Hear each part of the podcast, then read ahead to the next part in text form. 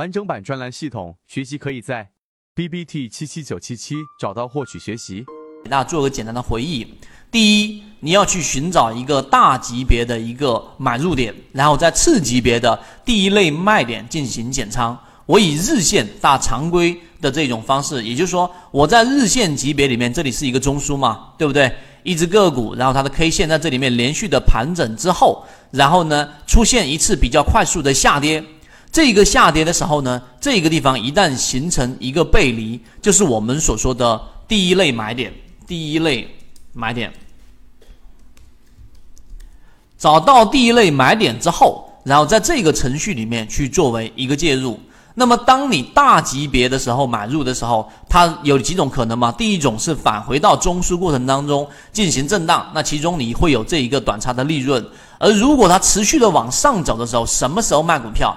也就是说，当它出现我们说的六十分钟的这一个卖点，第二啊，六十分钟级别的这一种卖点的时候，你要做一个减仓。那么减仓，如果说再次出现一个我们说的背离六十分钟级别的，你再回接回去，这个就是在日线跟六十分钟当中不断的进行切换，这是一种短差里面要去介入的这一种啊程序。你也可以把它设置为三十分钟，只是不建议大家再往它呃走到我们说的这种更小的级别，例如说呃这一个十五分钟啊，太小的级别会让你的操作节奏会变乱。这个是第一个要跟大家去讲的。第二个啊，次级别进行回补，也就是说，它如果出现了刚才我们说的这一个六十分钟的一个卖点的时候啊，出现一个卖点，在这个位置上，它如果又出现了一个背离啊，这里面震荡吗？对不对？一个卖点出现了之后，然后它再回来了，出现了一个买点，也就是说这个地方形成了一个背离，这个背离一旦产生之后，你要记得回补啊，你用捕捞季节去理解也是可以的。第三个就是我们在这个地方上大级别的这一个定力定理，大家一定要记记得，就大级别的第二类买点都是由次级别的相应走势的这一种第一类买点构成的。这一句话能不能理解？如果不能理解的话，去看一下上一节课我们讲的内容就可以了。也就是说，当一只个股，我再给大家复习一下吧，因为这些概念你要非常非常清楚，才可以去做得好。也就是说，当一只个股在这里面连续的盘整，我以红色吧，连续的盘整，然后在这个地方上出现了一次跌破，对吧？跌破这里面出现了一个背离，这个背离出现的是我们叫做第一类买点。第一类买点一旦错过之后啊，就是我们说女上，就是短期均线在上方之后，然后又出现了一次快速的调整的时候啊，有时候它没有办法出现我们所说的快速调整。那么这种情况之下呢，你用六十分钟级别的第一类买点，其实就是我们说的第二买点啊，日线上的第二买点出现之后做一个介入。所以大级别的第二类买点都是由次级别，就是六十分钟级别的第一类买点构成的。这些概念啊都是非常基础的，那你一定要去理解。我们来看当时他指出来的这一个啊，看到了没有？连续出现过茅台，给大家去回忆。茅台周线级别的这个买点介入进去之后，连续出现过很多次，第一稳、第二稳、第三稳，就是均线的上的这种粘合。有一些像这种是属于失稳，对吧？有一些呢是属于我们所说的这一种纯稳，就是非常接近到十日均线之后又继续往上走。那么出现过九次的稳都没有出现过一次背离，所以在理论上，在实战上都应该是一直持有茅台的这一个阶段的，直到什么位置呢？直到这个地方。来，大家看一看，直到这个地方，也就是说，在操作上出现了我们所说的日线级别的一个背驰段。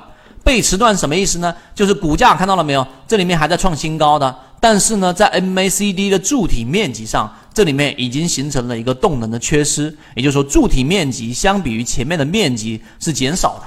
那么这种情况之下，就是我们所说的背离背驰，这个地方就是日线级别的卖点。那你是周线级别介入进去的，在这个地方上，你至少要大幅的减仓，等到它下一次再出现相应的买点的时候再介入进去。那我们来看一下当下的茅台，就现阶段的茅台也是一样的。那天我在我的这个朋友圈里面发了一个呃这个图，问了大家说，到底 A 阶段是我们说的背离，还是 B 阶段是我们所说的这个背离？那大家可以判断一下，我在这里公布答案。在这个地方上是日线级别出现第一次我们所说的背驰，对吧？所以在前面你买的贵州茅台的中途当中，因为你可以看什么去判断呢？首先它一直属于我们说的短线在上这个五日均线、十日均线上方，就是女上位。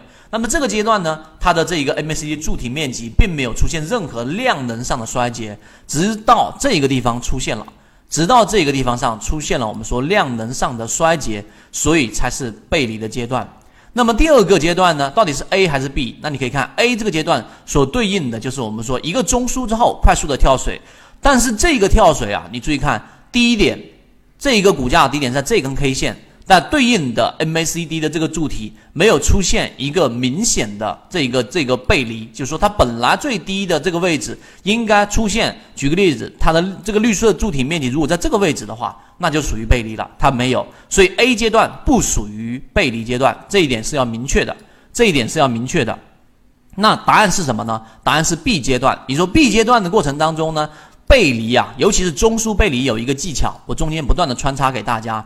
你有一个问题是不可能等它全部走完出来之后才能判断是背离，你要去走到可能一半的位置，B 阶段我专门框出来的。你相比于前面这个地方看到了没有？这个地方对应的是这个地方的上涨，那么它的 MACD 的柱体很明显是增加了的，很明显是增加的了，所以 B 阶段才是真正的背离，也就背驰阶段啊。这一个背驰阶段是我们泽西缠论里面。啊，实践也有每一次有很多的法律用户问我的时候，我都是用这种方式来进行判断的。所以在这地方，一旦你判断准确了，它就是一个背驰阶段，在这个位置就不可能去卖股票。那么结果贵州茅台在这里面啊，当然啊非常高兴的是，它已经冲到了一千多，很多买不到。但是呢，很多个股的操作也都是这样的。我举一个最实际的现在。